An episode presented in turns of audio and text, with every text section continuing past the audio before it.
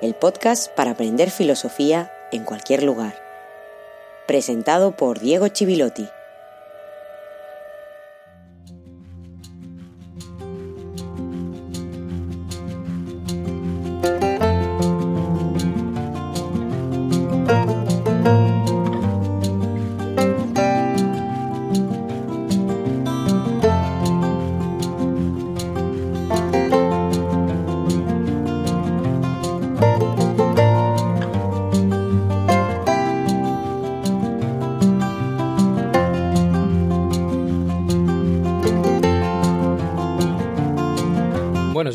Buenas tardes o buenas noches y feliz jueves filosófico número 104.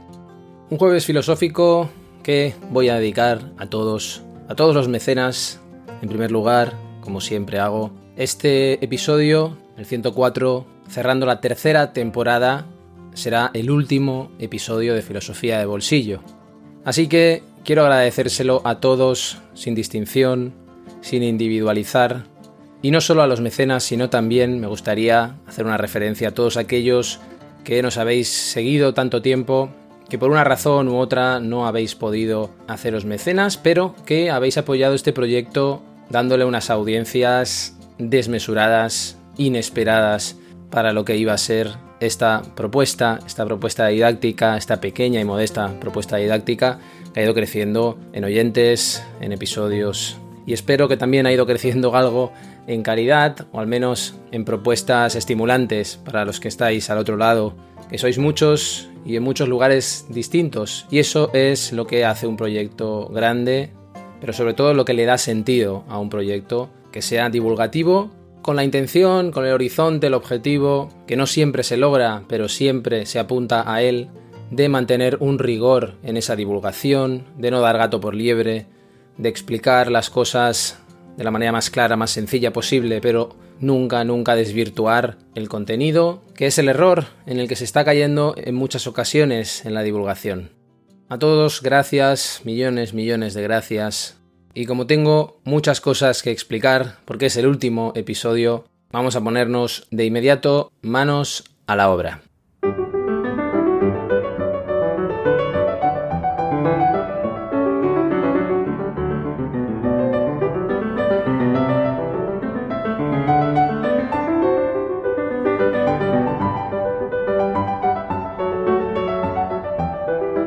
En el último episodio explicamos, como sabes, muchas cosas, muchísimas, demasiadas quizá, y en este episodio también explicaremos muchas otras. Pero lo que más me interesa, más allá de lo que empezamos contando acerca de la muerte de Hegel, lo que más me interesa es la estructura de la fenomenología del espíritu, es decir, lo que explicamos en la última fase del episodio anterior.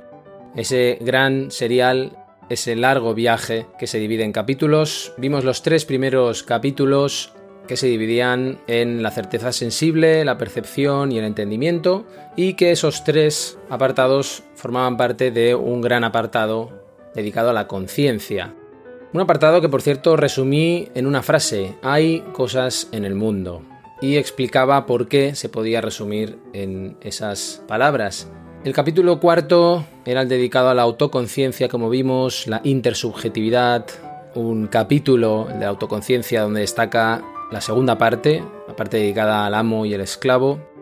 Y a continuación llegamos al quinto capítulo dedicado a la razón, en tres etapas, la razón observadora, actuante y finalmente la individualidad real y plena, para desembocar en el sexto capítulo ya que se dedica al espíritu. Al espíritu que es cuando la autoconciencia pasa a formar parte de la vida ética y se convierte en espíritu. Espíritu inmediato, después espíritu extrañado y ese momento de negación, que solo se puede superar dejando paso a la conciencia moral, fue lo último de lo que hablamos en el episodio 103. Por eso me gustaría arrancar desde ahí, desde la última parte del sexto capítulo dedicado al espíritu. Tras el espíritu inmediato, que es la irrupción de la historia, y el momento de negación, que es el espíritu extrañado, llega la transición de la moralidad a la eticidad. En alemán tal y como lo escribe Hegel, de la Moralität a la Sittlichkeit. Esa es la penúltima parada. Hegel analiza la contraposición kantiana, que ya vimos en Kant, entre naturaleza y voluntad humana. En otras palabras, lo que hace es analizar la antinomia, recuerda el episodio en el que hablamos de las antinomias kantianas, entre la conciencia moral y la indiferencia moral que podemos encontrar en la naturaleza, donde nos cuesta realmente identificar la moral porque es indiferente a la moral, la naturaleza. Y lo que hace Hegel es concluir que el problema de Kant, el problema que él detecta en Kant, es que solo trata el sujeto moral, es decir, el saber de sí mismo, de sus circunstancias. Lo que Hegel propone es el sistema de la eticidad, que lo que hace este sistema es ofrecer una autocomprensión común al espíritu que toma cuerpo, que se encarna en las instituciones y en las personas.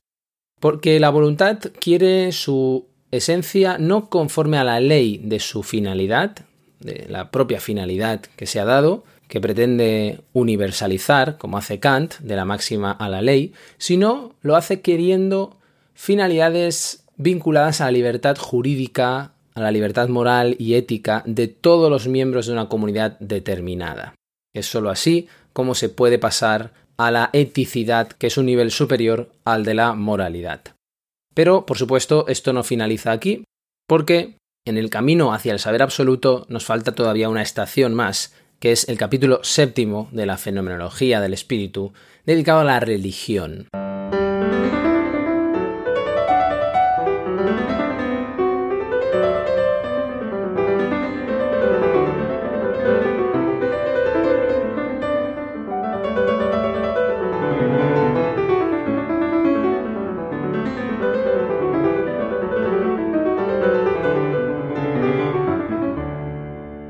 Por su situación a caballo entre dos épocas, que es la situación histórica, contexto histórico de la fenomenología, esta obra no podía contentar a todos aquellos que estaban arraigados en la vieja filosofía, cuyas aspiraciones estropea, y tampoco podía contentar a aquellos que tenían la cabeza en los nuevos tiempos y que van a ver en la obra el inicio del saber, pero van a echar en falta el sistema completo, los que están más volcados en el futuro van a ver un borrador, un esbozo de lo que se tiene que desarrollar, de la filosofía que se tiene que desarrollar.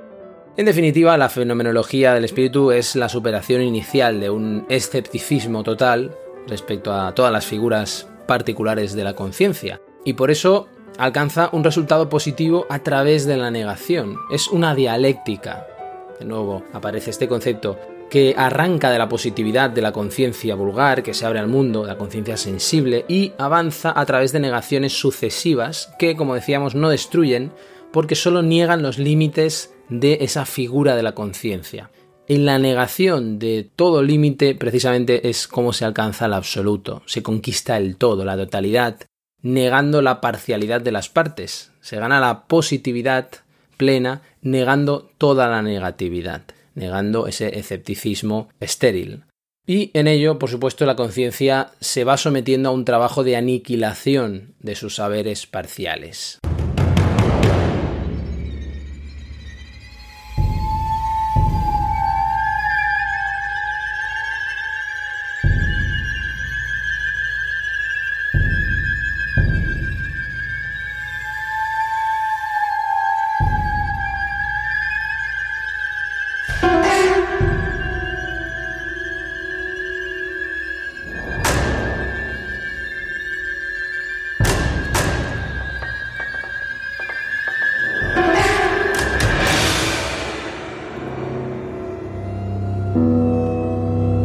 Hacer, por ejemplo, una lectura hegeliana del inicio de 2001, una Odisea del Espacio, donde entre los grupos de homínidos rivales hay un individuo que utiliza un hueso como un arma. Y es la manera en la que puede triunfar sobre los otros, porque más allá de la inmediatez, ese individuo logra captar la relación de instrumentalidad, es decir, ha superado las cosas, descubriendo que son instrumentos, descubriendo relaciones que estaban escondidas y además ha sido capaz de ponerlas a su servicio. Y con esto comienza la historia de la humanidad. Se ha encendido la luz de la inteligencia y de la autoconciencia al mismo tiempo, más allá del momento inmediato del en sí, del deseo. Lo que sucede es que la humanización se desarrolla como trabajo, como descubrimiento del instrumento, de la herramienta y también como pretensión de poder.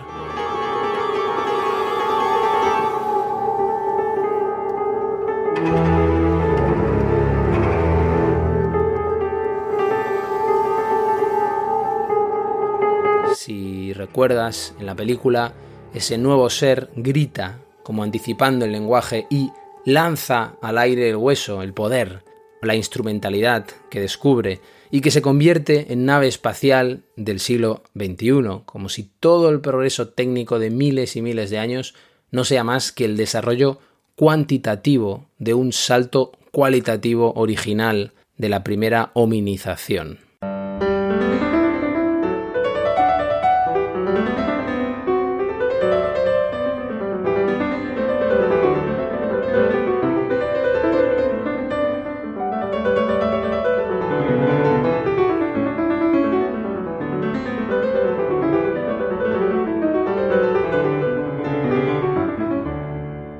Toda esta estructura va a tener mucha influencia en Marx, pero lo va a tener a través de Ludwig Feuerbach y en concreto del segundo Feuerbach, no del Feuerbach de juventud, que escribe en 1843 un texto fundamental titulado Principios fundamentales de la filosofía del futuro, donde critica el idealismo especulativo de Hegel, la falta de concreción esa tendencia tan abstracta y lo que hace es anunciar que la filosofía progresivamente pasará de ser tan abstracta a ser mucho más concreta.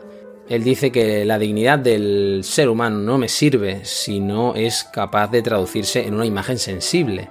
Feuerbach critica que a Hegel le falta la inmediatez de la sensación y además dice que su filosofía es una teología solapada con la reconciliación en ese espíritu absoluto, donde decíamos que se detiene todo el proceso.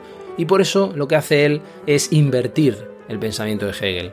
El idealismo racionalista de Hegel, él lo convierte en un realismo de la sensibilidad, un realismo naturalista que lo que hace es apuntar hacia el materialismo dialéctico que va a desarrollar Marx. Por eso la idea de alienación de Feuerbach, Marx la va a trasladar a la dimensión social y material. Hay muchísimas, muchísimas huellas de Hegel en Marx, desde la idea de totalidad hasta la dialéctica y la reflexión sobre los polos opuestos como un camino necesario hacia la reconciliación. Pero Marx va a acusar a Hegel también de abstracción. Critica la dialéctica inmanente que por un simple pensamiento, simplemente en la actividad de pensar, es capaz de crear la realidad porque la realidad es material para Marx y si toma forma de universalidad es porque ya lleva dentro esa potencialidad, esa universalidad. La universalidad sale de la materia y Marx la censura cuando la convierten en un castillo en el aire, en una especulación inmanente, metafísica. Lo que hace Marx es invitar a Hegel a hacerse sociólogo y no filósofo para poder realizar la universalidad sensible del ser humano. Además, lo que hace es criticar el progreso que se atribuye a la sociedad burguesa, en la base de Hegel, por supuesto, esa idea burguesa, y el concepto de libertad individual. Desde que la burguesía exigió el poder político, una vez conquistado el poder económico en el Renacimiento, persigue la creación de un mercado que se independice del Estado y el mapa social lo que queda es dividido en mercado, sociedad civil y familia, en los dos primeros, en mercado y sociedad civil, los seres humanos son enemigos y hay una esfera pública, que es el Estado, antagónico al mercado, porque en el Estado son todos formalmente iguales, pero cuando salimos a la calle vemos que somos materialmente diferentes y que no es verdad que todos somos iguales. Marx cree que la sociedad burguesa ha roto la comunidad, ha dejado al individuo solo y ha fragmentado la existencia. Por eso el materialismo dialéctico que tiene sus raíces en Hegel, consiste en que hay una serie de cualidades ocultas que progresan en el desarrollo de la historia, concebida además como ciencia, y se refiere al despliegue de la relación social de los seres humanos entre ellos. Como en Hegel, lo que sucede es que la dialéctica lo engloba y lo penetra todo como una gran unidad orgánica, tanto las relaciones naturales y sociales como las relaciones históricas.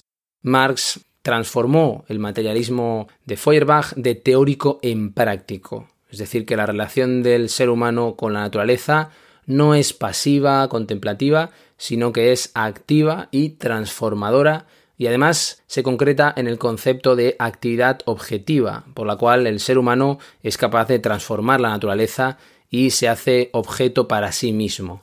Marx lo que hace es utilizar la concepción dialéctica de Hegel para superar la relación dialéctica entre el ser humano y la naturaleza y de esta forma también el proletariado lo entiende como una negación de la negación y por eso cuando el proletario toma conciencia de sí se convierte en una fuerza de futuro.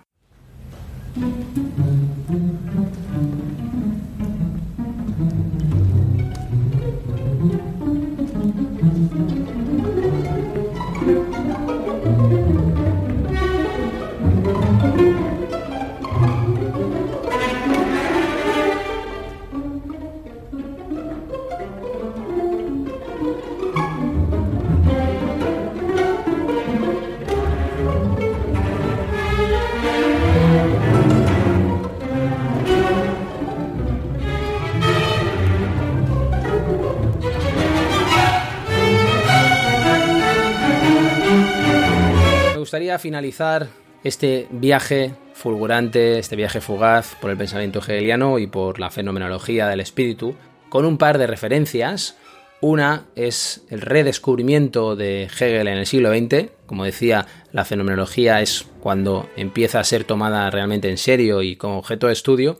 Y después, por último, una referencia a críticas y al diálogo crítico que se le hizo a Hegel en algún momento en el siglo XIX y que dio lugar después a pensamientos tan originales como los de Schopenhauer y todos sus discípulos, empezando por Nietzsche. En primer lugar, el redescubrimiento de Hegel en el siglo XX tiene lugar en una serie de autores, pero destaca uno de ellos, que es el nombre de Alexandre Koyev.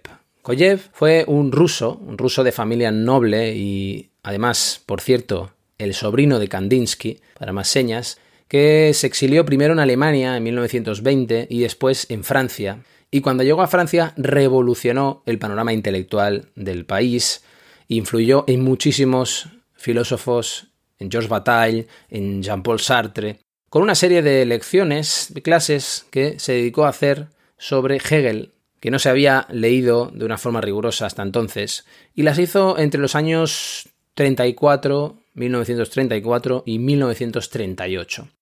Hasta el momento lo que se consideraba a Hegel era un racionalista, pero Koyev llega a Francia y enseña a Hegel como un descubridor del origen irracional de la razón en la lucha por el reconocimiento. Él lo que hace es poner el foco en ese capítulo cuarto de la fenomenología que hemos resumido, hemos pasado de una forma rápida, que para él es el núcleo, es el corazón de la obra y de una obra que hace de la verdad el sujeto.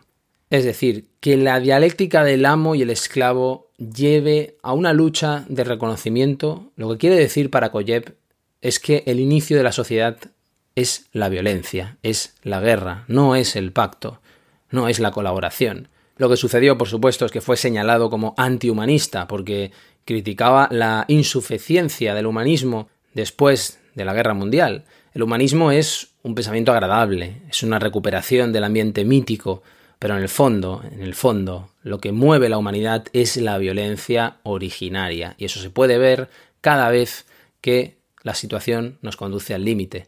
El inicio de la historia es la desigualdad, no es el pacto. El hegelianismo de Koyev lo que tiene es una potentísima semilla revolucionaria, porque si el origen de la sociedad es la violencia, entonces no podemos beber y no mojarnos, estamos obligados todos a tomar partido. De esta manera, leyendo a Hegel, lo que hace Koyev es desarrollar los conceptos de deseo y de negatividad. Él parte de que el ser humano es portador de la negatividad, del deseo como una carencia, porque es somos el único animal que podemos negar la negatividad destructora. El deseo animal consiste en la destrucción completa del objeto de deseo. Pero lo que distingue al ser humano es que desea desear. Es decir, que el objeto de deseo es el deseo mismo. Y el deseo no se satisface nunca, porque los objetos de mi deseo tienen detrás otro deseo, y así sucesivamente. En ese sentido, el capitalismo nace como un mecanismo para olvidar el inicio, que es el fondo del deseo, y además lo consigue, y lo consigue desde entonces y lo sigue consiguiendo. ¿Por qué? Porque no somos capaces de satisfacer nuestras necesidades. Lo que satisfacemos es nuestros deseos. Y haciendo eso, satisfaciendo nuestros deseos, olvidamos el fondo originario. Y el mecanismo funciona perfectamente. Y si funciona perfectamente es porque somos negatividad que se alimenta de negatividad.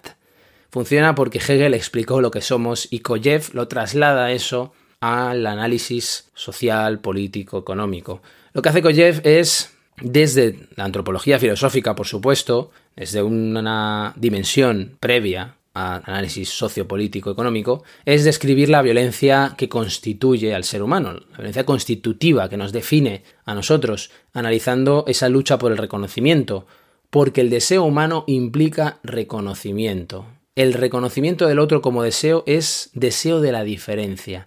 El ser humano necesita ser reconocido como humano, es decir, necesita ser reconocido como deseo. Por ejemplo, el totalitarismo sería una rebaja del deseo humano al máximo, la rebaja al nivel de la supervivencia. Pero la historia humana es la lucha por el reconocimiento del deseo, donde del encuentro de dos deseos uno siempre se somete al otro. Así es como Koyev interpreta la dialéctica del amo y el esclavo, en la que el esclavo no es reconocido como deseo, porque de este encuentro nace una sociedad de autonomías y de dependencias, y así comienza la dialéctica de la historia.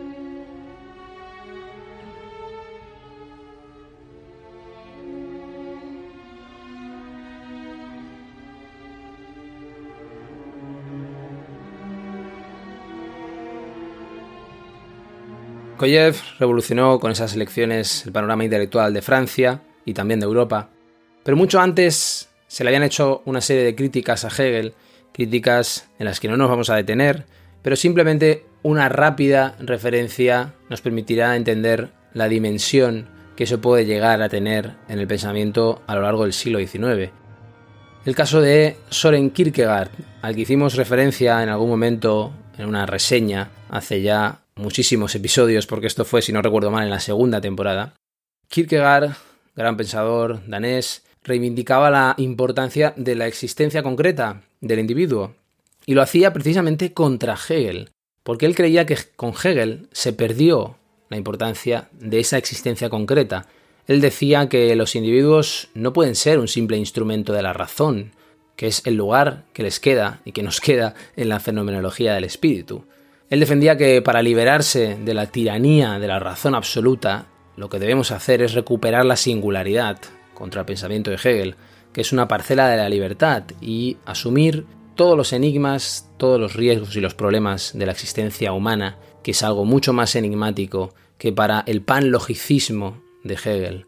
Por eso Kierkegaard distingue entre el pensamiento abstracto y la existencia concreta, precisamente esa distinción para que la existencia concreta no quede diluida, no quede aniquilada.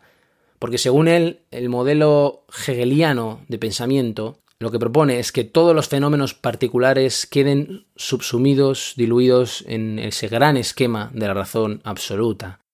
Kierkegaard y muchos otros van a reaccionar contra eso, y lo van a hacer analizando el devenir de la existencia particular, defendiendo que el destino de los seres humanos es el fruto de las propias acciones del individuo y de la realidad humana, que siempre es una realidad inacabada y sometida a transformación, y que no se debe someter a ninguna instancia superior, porque el individuo es alguien que se hace a sí mismo. La libertad y la rebeldía como valores directrices de la vida, tal y como me recomendaba mi tío Eduardo Godoy en aquella dedicatoria a la que hice referencia en el cuarto episodio de Filosofía de Bolsillo.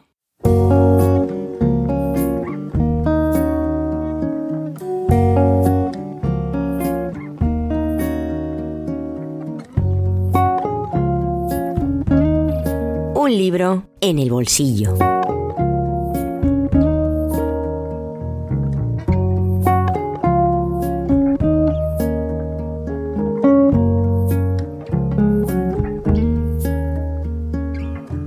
Hemos hablado en alguna ocasión de la historia conceptual de la Begriffgeschichte y de Reinhard Koselleck, uno de sus artífices, al reseñar la publicación de Ilustración, Progreso, Modernidad en la editorial Trota. Eso lo hicimos por si quisieras recuperar ese episodio en octubre del 2021, del año pasado. Ahora volvemos a hacerlo para hablar de un libro colectivo de alcance internacional que se nutre de la inspiración que representa esa escuela de pensamiento tan influyente desde hace décadas. Su título es Tiene por venir el futuro, editado por Plaza y Valdés y coordinado por Faustino Oncina.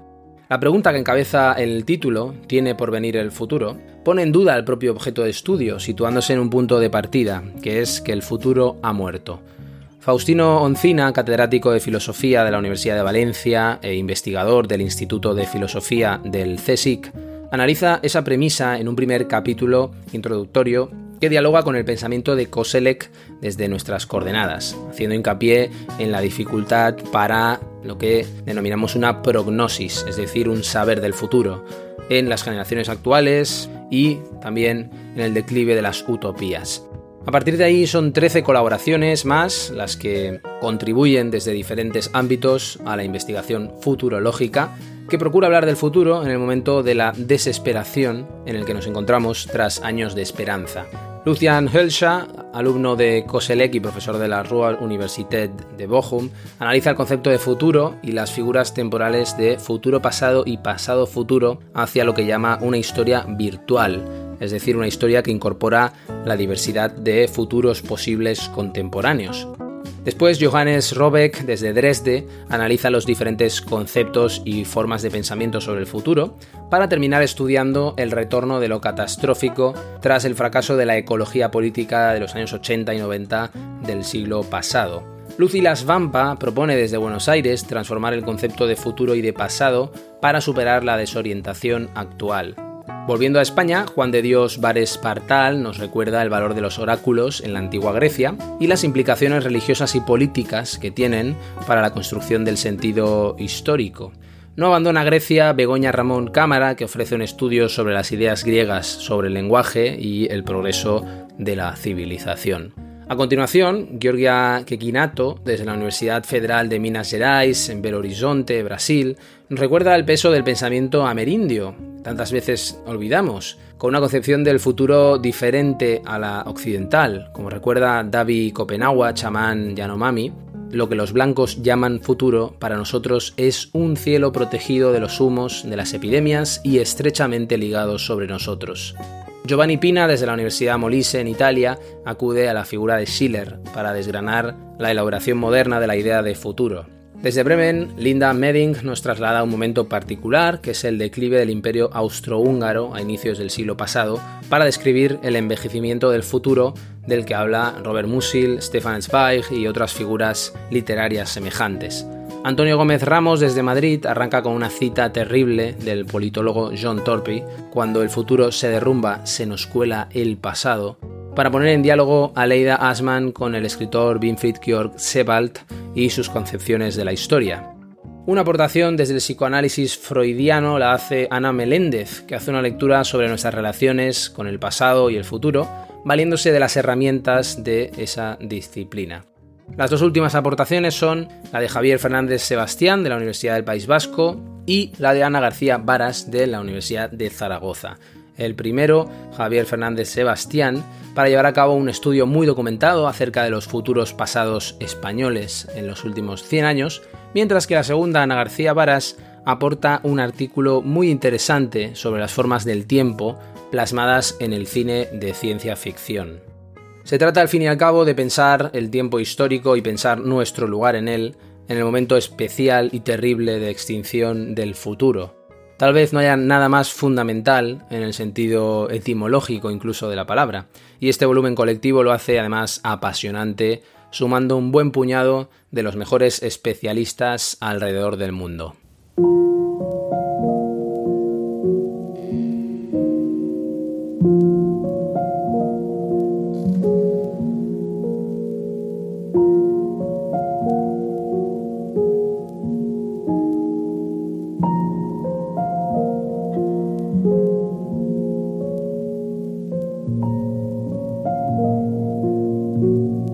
Cantos de sirena sobre el futuro se han convertido en un canto de cisne.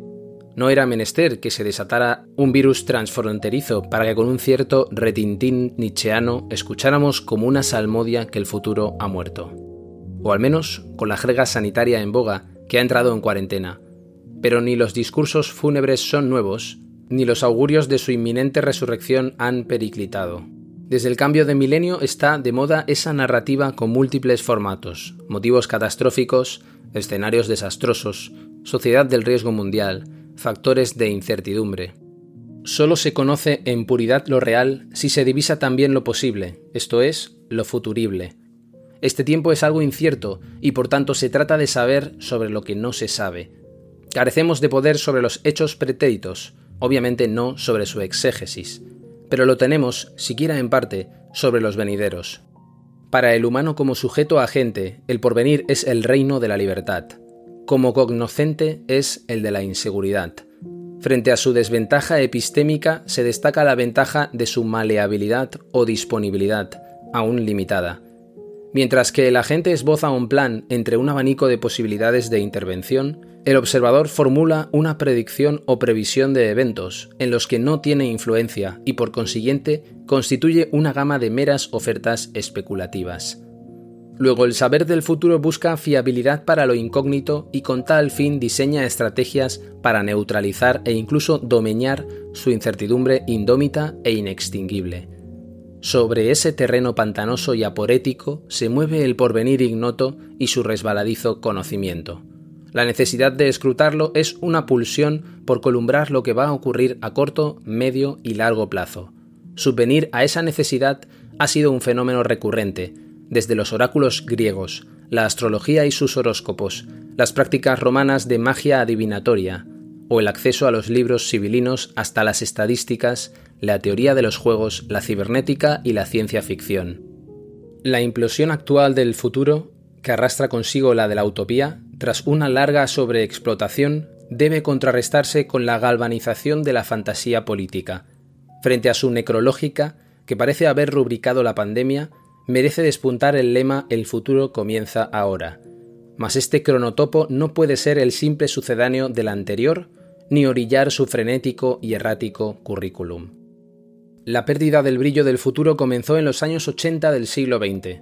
Todavía en los 60 del mismo siglo había un ingente bazar, pero apenas un par de décadas después, según la impresión actual, se desvaneció. El futuro no sale indemne del vaivén histórico.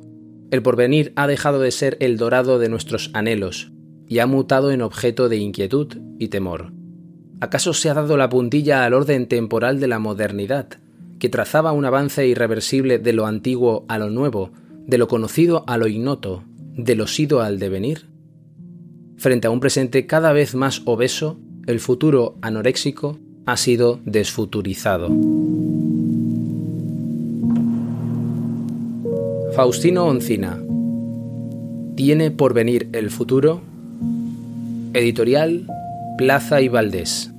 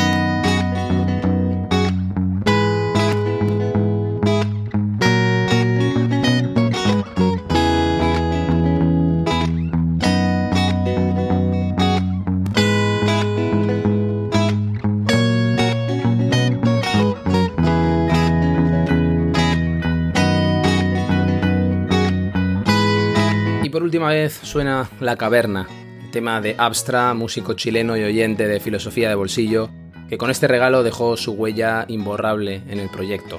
Me queda decir 1.600.000 gracias, que son todas las reproducciones prácticamente que ha recibido este podcast hasta hoy, día en el que grabo este último jueves filosófico.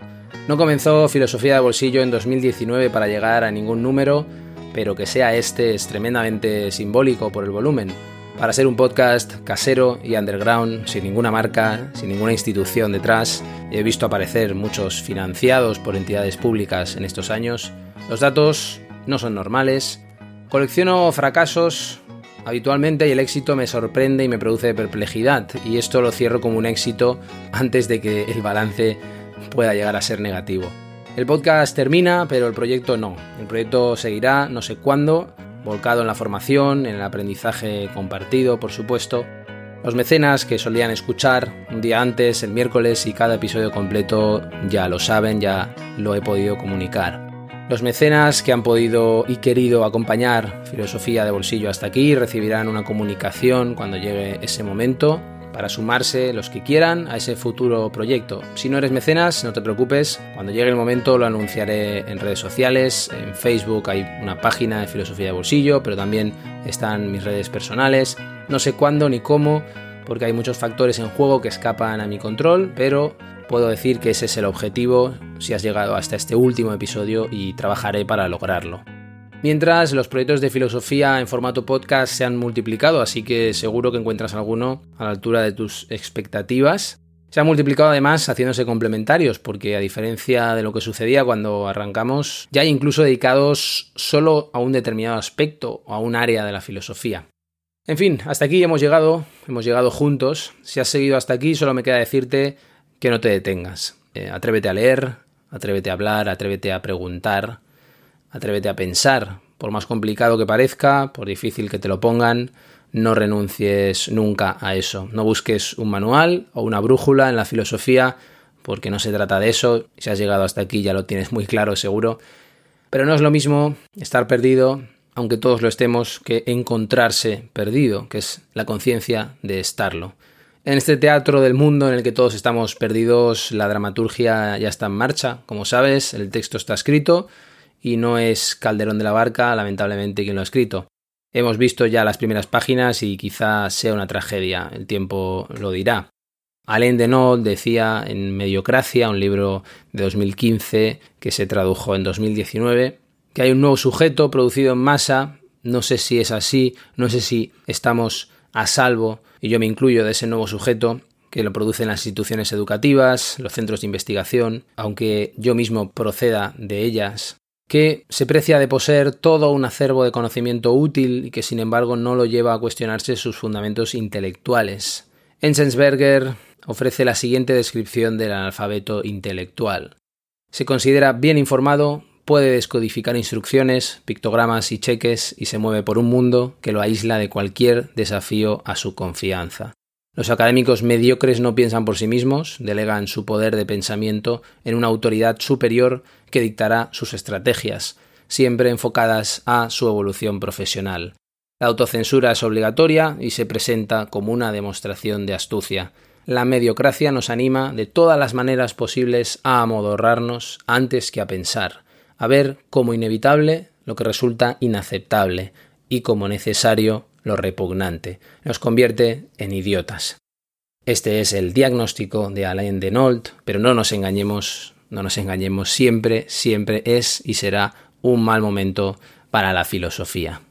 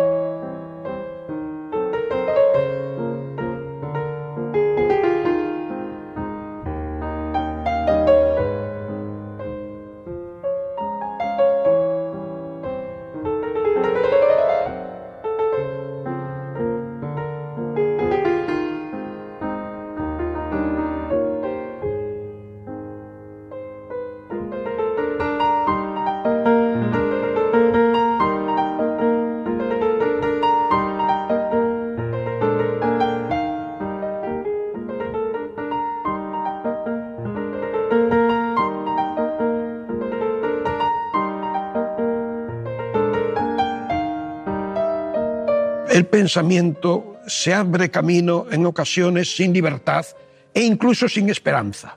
¿eh? Si hay que esperar a que haya libertad y esperanza para el trabajo del, del concepto y el trabajo del pensamiento, es muy posible que grandes de las obras del, espíritu humano no hubiéramos contado con ellas. Ya me dirás qué esperanza podía Tomás Moro, podía tener Tomás Moro en la Torre de Londres esperando la muerte. ¿eh? Y sin embargo, eh, escribe allí algunas de, sus joyas, eh, dijéramos. Eh, es una tesis, es una tesis. El pensamiento de alguna manera satisface por sí mismo y aunque es verdad que la lucha por la libertad es una exigencia de la filosofía, los filósofos no han esperado a la libertad en acto para, entre otras cosas, mostrar que la libertad es necesaria para la dignidad humana. La lucidez da miedo. Hay quien dice que no es un buen momento para la filosofía. Yo creo que no ha habido nunca un buen momento para la filosofía. Si nos convencemos de que no lo ha habido nunca, no estaremos buscando el buen momento para la filosofía, para entregarnos a la verdadera satisfacción espiritual que la filosofía constituye. Un esfuerzo del pensamiento contra la bulia y la pereza, y la desidia y el nihilismo. La filosofía es un buen arma, pero no hay que esperar a que haya buenos tiempos ni que, por así decirlo, las instituciones la favorezcan.